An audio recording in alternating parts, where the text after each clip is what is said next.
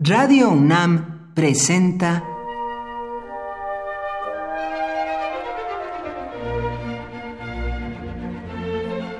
Cuaderno de los Espíritus y de las Pinturas por Otto Cázares.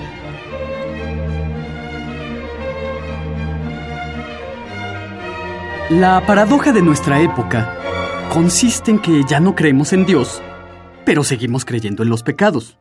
La paradoja del pecado consiste en que casi todas las faltas pecaminosas en las que podemos incurrir las personas de a pie son perfectamente inocuas e intrascendentes. Han existido pecadores trascendentes, y de ellos quiero hablar. Pecadores cuya falta es de tal naturaleza que los arroja más allá de la esfera de pecadillos aburridos sin importancia. En una palabra, pecados con importancia novelesca, que es lo que finalmente le importa a este cuaderno de los espíritus y de las pinturas. Quiero referirme al caso, a la leyenda de Heinrich Tannhauser. Heinrich Tannhauser vivió hacia el año 1200. Era un trovador que cantaba coplas al amor cortés y era un caballero cruzado también. La leyenda dice que Heinrich Tannhauser ganó con sus cantos y con sus poesías los favores sexuales de la mismísima diosa del amor, la diosa Venus. En posesión de estos favores carnales, que recibía en la entraña de una caverna, gozando días enteros de las mieles ofrecidas por la diosa, esta existencia orgiástica acaba produciéndole hastío.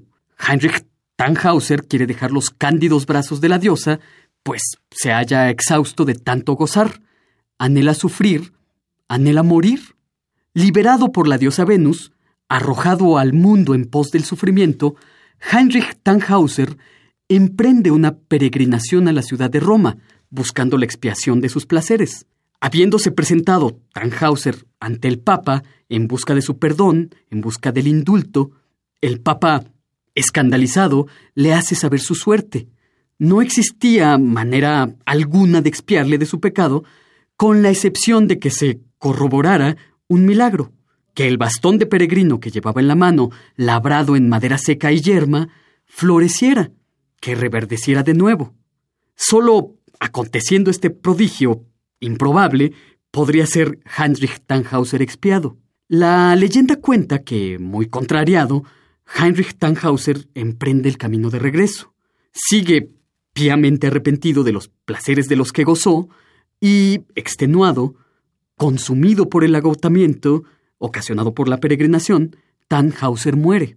Sin embargo, en el momento de su muerte, en su báculo de peregrino, comienzan a nacer pequeñas hojas, y la madera seca se ve de pronto cubierta de verdes florecimientos. Esta es la leyenda de Heinrich Tannhauser, pecador trascendente.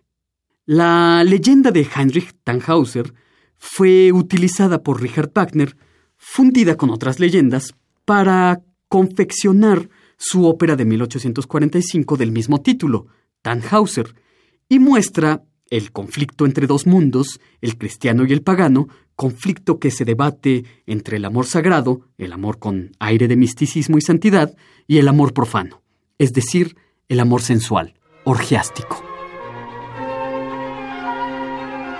Por hoy, Otto Cázares cierra el cuaderno de los espíritus y de las pinturas.